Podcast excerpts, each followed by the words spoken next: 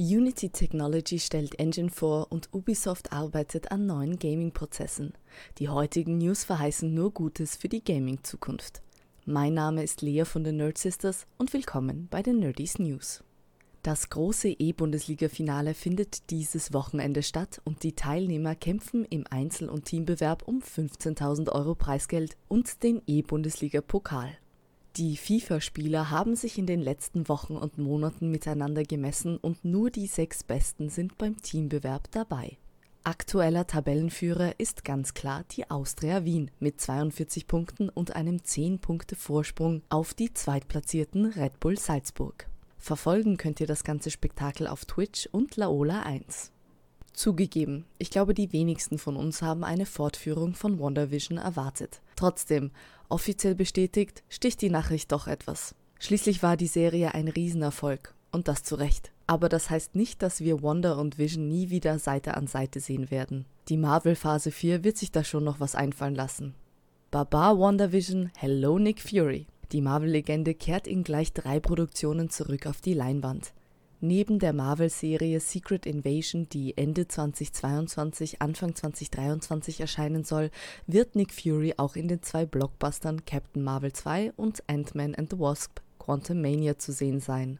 2023 wird also ein gutes Jahr für Nick Fury-Fans. Bei der diesjährigen Games Developers Conference in San Francisco hat uns Ubisoft mit einem neuen Projekt hellhörig werden lassen. Scala. Während sich Google und Microsoft auf das Streamen von Spielen konzentrieren, möchte Ubisoft mit Scala Teile des Gaming-Prozesses auf eine externe Hardware auslagern. Damit können bislang unerreichte Rechenleistungen möglich werden, um, Zitat, bisherige Beschränkungen überwinden zu können und riesige virtuelle Welten bis hin zu extrem realistischen Simulationen und Umgebungen erzeugen zu können. Wo diese neue Technologie zum Einsatz kommen wird, ist noch nicht bekannt. Das neue Assassin's Creed Infinity scheint aber ein guter Anwärter, denn es soll die bisher größte Open World der Franchise beinhalten. Aber das sind nicht die einzigen Gaming Technology News, die ich heute für euch vorbereitet habe. Wenn ihr es noch nicht gesehen habt, unbedingt Unity Enemies Demo googeln.